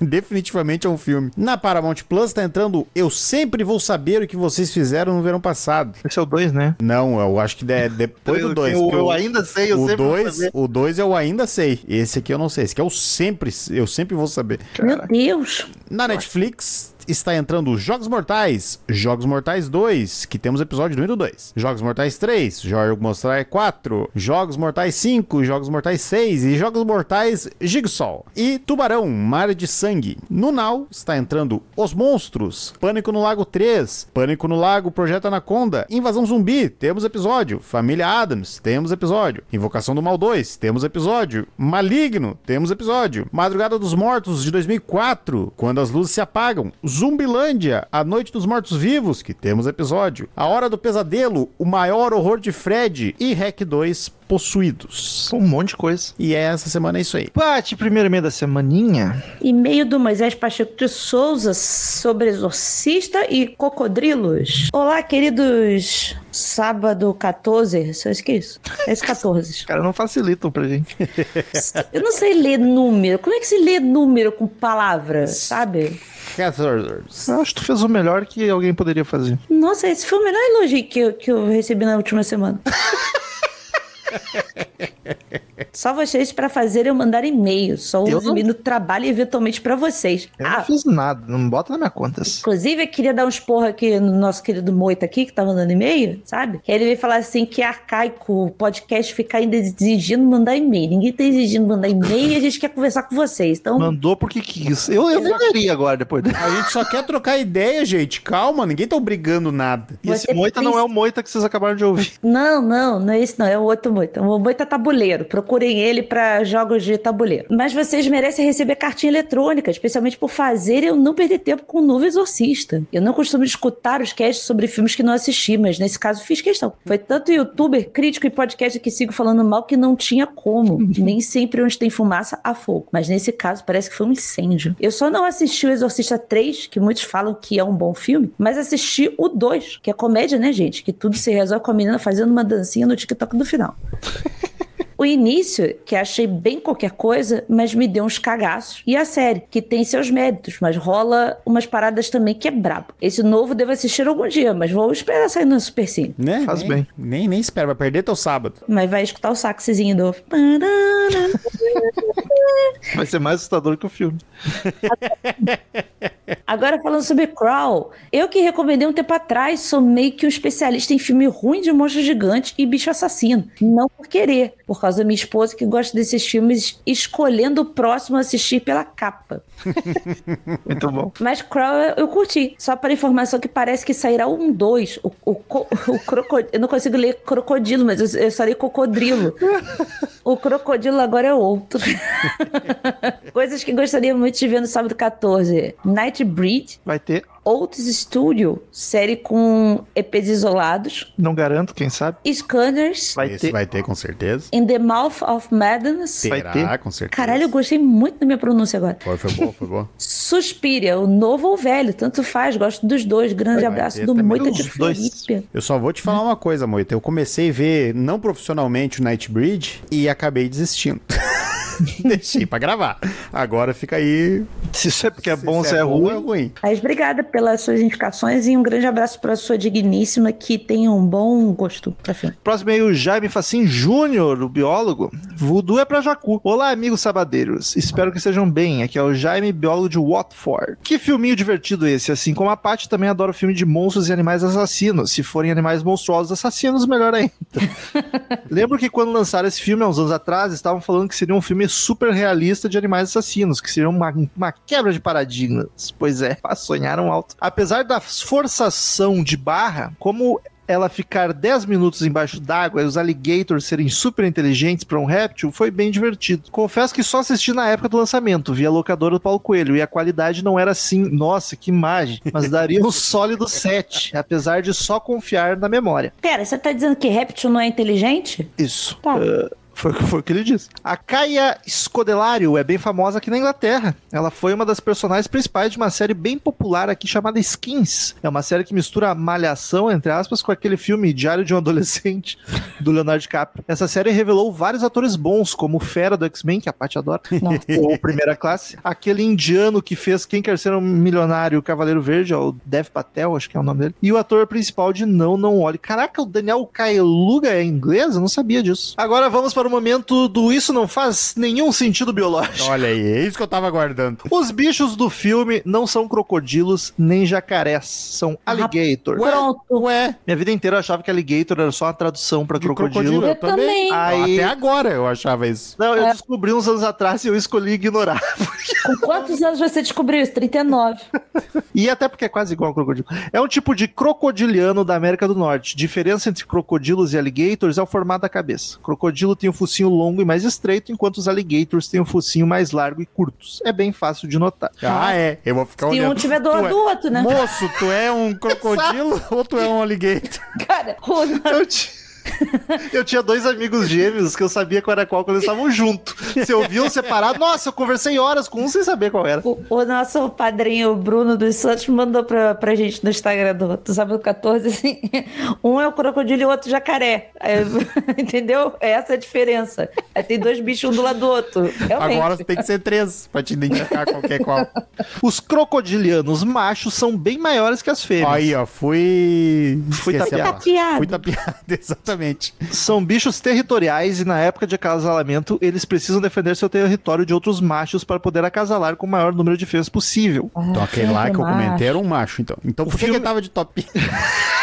Ele era não binário. O filme dá uma gafiada feia quando diz que os bichos são cegos fora d'água. Olha aí, ó. Os crocodilianos têm excelente visão, tanto dentro quanto fora d'água. Caralho, mas, porra, mentir nesse nível é sacanagem também, Eu né? perguntei isso. O bicho não precisa se mexer muito para ser atacado. Quando- Ah. Tanto que vemos aqueles vídeos do Discovery que a gazela tava de boaça bebendo água quando salta do rio um croque de 5 metros em nhaque. Nossa, eu odeio esses filmes. Eu acho que o, o bicho tinha que morrer de fome por comer ninguém.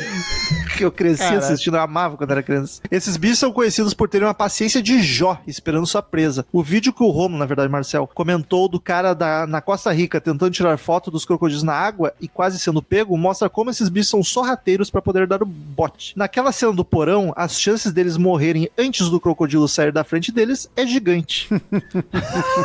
Morre de infecção antes do bicho atacar, né? Sim. Eles não são de correr atrás do jantar, eles esperam o jantar vir até eles. Há registros de crocodilos do Nilo que podem ficar um ano em jejum Caralho. esperando sua próxima refeição. Cara, jejum intermitente. De um Porra! ano, por isso que eles são saradão. Pô, e esses, e esses do Nilo, essa, essa semana eu tava vendo um vídeo randômico. São os maiores. Meu, os bichos são gigantescos, cara. Na água, ela não teria a menor chance de sobreviver aos alligatores. Talvez pela situação de estresse que foi a tempestade, enchente e tudo mais, os bichos ficaram meio perdidos. É Mas tá mais pra roteirista safado que nerfa os bichos quando é conveniente. Exatamente. Por último, existem jacarés imensos no Brasil, na região da, da bacia amazônica ao jacaré-açu. Olha Ele pode passar. nome. Ele, ele pode passar dos 5 metros fáceis e há várias fotos e vídeos que mostram o trambolho que eles são. Dá uma olhada nesse link. Sugestão: que tal falar do filme Aracnofobia? Excelente filme Não. de bicho, monstro e que devem assombrar os pesadelos da Paty. Que grande abraço. Não. A Paty não, não, não permite falar de aranha, é o tema proibido. Eu não tinha clicado no link, cliquei agora. Ah, mas não dá pra ter noção, não tem referência. Ah, eu, nesse vídeo. aquele que eu te mandei essa semana no É maior? Puta merda, aquele bicho era gigantesco. Aquele é Sei lá. bizarro. Vai daí, Marcel. E-mail de Gabriel Rucide, Open Cocodrilos. Fala, meus adoradores de, cro- de cocodrilos tropicando das, do Sunstag 14, tudo na paz? O pior é que o crocodilo é fácil tropicar, né? Porque tem as patinhas curtas, né? Pode tropeçar. Mas daí a queda é, é- é curtinha, né? Não se machuca muito. Levanta rápido Aham. Machuca o queixo. Né? a barriga, esfola a barriga. Após três dias sem luz, parabéns, Anel. Privatizem, é legal. Enel. Carinha, carinha de brabo. Enel. Enel. Cá estou eu. Eu adorei esse filme. Já, já tinha visto antes de ser anunciado o EP no Sábado 14. E é algo que eu realmente eu consigo imaginar acontecendo. Ainda mais depois que eu vi nesse feriado que teve Open Vento e Open Árvore caindo. Cara, foi sinistro a tempestade que deu em São Paulo. Foi um negócio absurdo que rolou. E foi, tipo, foi muito rápido, né? Foi uns 15 minutos, acho, no máximo. né? Foi. E aí aqui também começou a chover pra caralho, ventar pra caralho. Acho que Enfim. o filme consegue fazer tudo que quis e é bem bom. Um merecido 8. Era isso, meus lindos. Um grande beijo no coração de vocês e tchau. PS, Marcelzinho, tô contigo. Tem um cagaço de robô. Não curto ter nem a Alexa. Alex é namorado, Marcelo. Para. Alexa, para. Olha, ó, já se meteu. É só chamar, ela já se apita toda. Recentemente vi a propaganda do novo robô da Samsung e não terei isso nem fudendo. ok. Cara, tudo aqui é automatizado. Eu já me entreguei a vida pro, pro Ah, robô. não, é, cara, assim, ó, foi mais pela, pela. Eu tenho. Não gosto tanto de tecnologia, assim, de robô, essas coisas. Mas é entre robô e ET, eu prefiro robô. Ah, eu também. Vai daí, Paty. O e-mail do Luiz Fernando Renner. O fundo do poço tinha alçapão. Oi. Tem. É o F pela terceira vez. E pela terceira vez a gente tá falando seu nome. Ligamos um foda-se só. Quando vocês leram meu e-mail, vieram com a indagação de, de por que eu me meti no submundo de Mestre dos Desejos. A resposta é simples. Ver filmes ruins te faz apreciar mais os bons. E é após uma grande maratona dos episódios de vocês, em dado momento, o Rômulo começa uma run científica de Hellraiser, Científica vendo todos é os ótimo. filmes. Eu Ele, ele achei- deu uma importância maior pra cagada que eu vi. Não, eu achei, eu achei que ele ia falar assim aí, ouvindo o podcast de vocês, agora eu vou ouvir os podcasts bons. Isso. É tese de mestrado do Romulo. E eu nunca chafundei nessas sagas de cabo a rabo. E como eu gostei muito do episódio de vocês sobre o Mestre dos Desejos, resolvi começar com ela. Saldo final. Quatro filmes. Três protagonistas loiros. As lutas de espadas mais mal coreografadas que eu já vi. Caralho, tem luta de espada. Um advogado e um professor talaricos. Um Ethan Rock genérico de padre. Olha, isso daqui me interessou muito. já vai diz em qual, pra Paty direto no certeiro. bem só no É, Google Imagens, fala aí né? qual é o, o mestre dos desejos que tem o Ethan Rock genérico. De padre. Algumas mortes. É porque aí eu preciso avisar a Eva também, que a Eva faz parte do meu grupo. Algumas mortes muito criativas. Isso é bom. Tá. E a total perca da minha sanidade. E venho pedir perdão por recomendar a Lenda Urbana 2 e 3. Durou uma semana a recupera- a recomendação. Porra! O 2 é meio que uma sequência de universo e só a primeira morte tem a ver com a lenda urbana. Porém, uma cena foda. Mistura da novela O Clone com o suco de filmes ruins e slasher. Caralho, da novela Clone. Tu fica, o que que tem, né? É, Agora né? eu fiquei curioso. Pô, ele é bom em sinopse, porque ele pegou minha atenção, né? Mas não vou cair nessa. Não vou cair Também nessa aí. não. Eu aguento ficar com curiosidade. Caralho, eu vou ver essa merda amanhã. Só, vai- só põe no YouTube Ver assim. não, é, rever, né? Porque eu só fiquei curiosa agora o que, que é o do clone. O que, que tem a ver com pô- o clone. pô- Põe no YouTube. Caralho, será que tem um Murilo Benício do Urban, nada? Le- Urban Legend First Kill. Deve, deve achar. Deve ser. O 3 eu consegui aguentar 30 minutos. Caralho. Eu acho que devem passar esse filme em sessões de tortura. Vocês já ouviram falar de Zombie 2, Chimarrão Zombies? Não, não tô Enfim, ligado. obrigada e saúde a todos. Pô, chimarrão PS, zumbi. o cliffhanger do primeiro tem um leve payoff no 2, além de um policial voltar. Do que, que você tá falando? De qual? Lenda do urbana, Mestre dos Desejos ou do Zombie? o- acho que é lenda urbana. mas lenda é urbana, bom a gente não saber, porque tá dando spoiler. Mas o Lenda Urbana, o Cliffhanger, se o 2 não é a- o- a- o Cliffhanger, eu tô, o filme Terra Isso começa aí. aí. Mas o 2 tem sempre um cliffhanger de algum. Não, mas tu não lembra o final do Lenda Urbana 1, Paty? Sim, Pô, tem que, o 2 tem que ser aquilo, pelo amor de Deus. Pois é. Tá, tá, tá, porque me confundi. Mestre dos Desejos, Zombie e Lenda Urbana, eu não sabia mais qual é. Qual saga eu deveria me aventurar agora? Tô pensando em começar por Ataque dos Verbos Malditos 7 ou A Maldição do Boneco Eu Robert. tinha esquecido que ele faz de, Eu também. de, de trás pra frente. Vai nos Germes Malditos, pra, que é a melhorzinha. Vai ter mais filme bom do que dos- Não, não, bah, o 3 já foi tenebroso de ver. Tem dois bons já, é maior que a maioria. Tá, é, nem nesse ponto. Mas ele vai ver por último os dois bons, né? Próximo. Fala as sagas que a gente não vai ver tão cedo, que aí ele já ajuda a gente a decidir, entendeu? O Robert, vai no Robert, então. Vai no No Robert. Robert. Próximo e-mail de Lucas Steinmetz, o Moita. Ele saiu da gravação e correu pra escrever e-mail já. Não se aguentou? Ele não deve ter se dado conta que o e-mail ia entrar no episódio que ele tava. Eu queria dizer que, inclusive, falei isso em off pro Romulo, que eu levei um, um baita susto de descobrir que o Moita chama Lucas, porque eu só conheço ele por Moita, Moita, Moita, e o nome dele no Instagram é Lucas, tá? E Tá tu lá. nunca e tinha não dado percebi. Então, então agora vocês vão ouvir a opinião do Moita que gravou o episódio inteiro aí com a gente. Tem problema nenhum. Paixão de Cristo é o Resident Evil que deu certo, é o título. Olá, Sabadis. Aqui é o Moita do canal Heavy Talk, que muito recentemente. Ele podia ter feito propaganda em dois episódios, né? Vacilou. Que muito recentemente, hoje, participou com vocês do episódio da Casa dos Mil Corpos. Recentemente fiz uma longa viagem de carro e maratonei alguns episódios do podcast. Só ouço dos filmes que eu já vi. Me desculpe. querido. Isso, Tá certo. a gente incentiva isso. Primeiramente, queria falar sobre a maravilhosa série The Last of Us e apontar apenas três pontos que eu não gostei muito. O primeiro deles é a Tess, que tem muito menos força do que no jogo. Logo no primeiro episódio, ela alerta o Joel sobre a abordagem ao Robert, porque ele teria pânico do Joel. Eu não lembro quem é Robert. Nenhum. O tempo todo dá a entender que o Joe é o fodão daquela quebrada, mas quem já jogou sabe que é o contrário. No game, o NPC tenta barrar a passagem do Joe e se desculpa, borrado de medo, quando percebe que ele tá com a Tess, que é a real badass daquela região. Acho que a morte dela na série foi muito, foi mais grandiosa do que no game, mas não curti muito essa alteração no temor que as pessoas têm dela. Foi muito corrida a Tess, tadinha.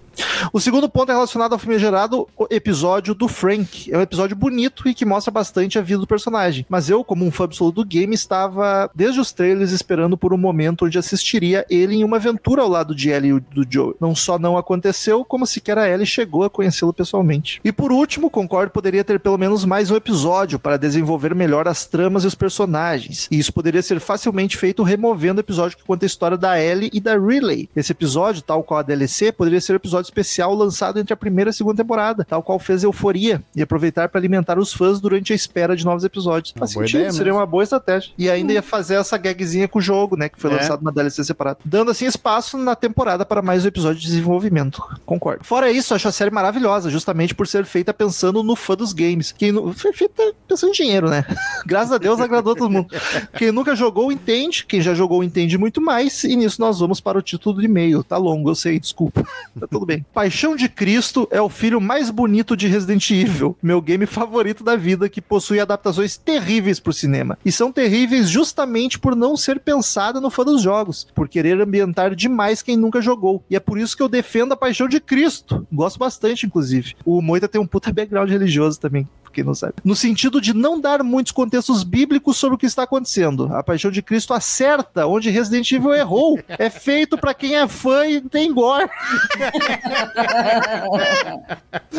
E palmas ao Mel Gibson por conseguir fazer um filme sobre Jesus ter mais gore do que adaptações de uma das maiores obras sobre zumbis de todos os tempos. Para finalizar, outra informação sobre Maria Madalena, para explodir a cabeça do Romulo. O nome dela não era Maria Madalena, era apenas Maria. Caraca, é muita Maria na Bíblia. Chamavam ela de Maria Madalena por ela ter nascido em Magdala, um vilarejo da Galileia. Portanto, ela era Maria, a Madalena, que veio de Magdala. Mas daí tinha que ser a Maria Magdala. Eu tinha uma professora da primeira série, era a professora Magdala. E um último bônus, quase precisei estacionar o carro para rir na leitura de e-mails do episódio sobre o viveiro, quando a Paty falou que acha o grito americano bem feito, mas o grito japonês mais assustador. Na mesma hora, o Romulo soltou o grito japonês menos assustador de todos os tempos. Eu fiz um uh! Já falei demais. Obrigado, obrigado pela companhia na estrada e me chamem se gravarem algo sobre os filmes merda de Resident Evil. Tá Anotado, pode deixar. Volte eu vou sempre. Moita. Você foi espetacular. E, Marcel, o último e-mail. E-mail de Javan Pires dos Santos, host e o terror de monstro gigante. Fala, sabadeiros, aqui é Ravan. Ravan ou Javan? Agora me perdi até no que eu Tu, falei. tu chamou uma de cada je- jeito, então alguma. Você uma acertou. acertei, né? Então tá. vamos- Giban. Caraca.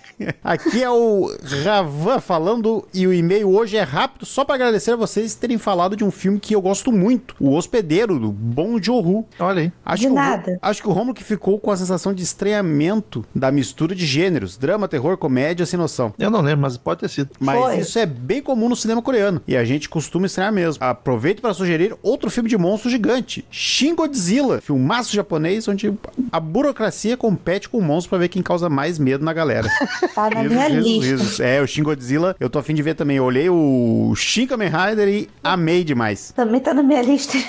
Caraca. Aliás, falando em terror e burocracia, Recomendo Brasil de 1984. Parece a gente na Watch Party de ó, lá. um filme, Catando desgra- documento. um filme desgraçador de cabeça é o Brilhante Brasil, do cara Olha do aí. Monty Python. Algum de nós assistiu, não assistiu? A. Paty? A Paty, né? Faz É, pouco. é do Terry Gilliam. Passei uma semana subindo a Aquarela do Brasil em tom melancólico depois que vi o filme, É uma merda. Fica na cabeça, vejo. Fica. pensando que distopia é pior, o Brasil com S ou com Z. Risos, risos.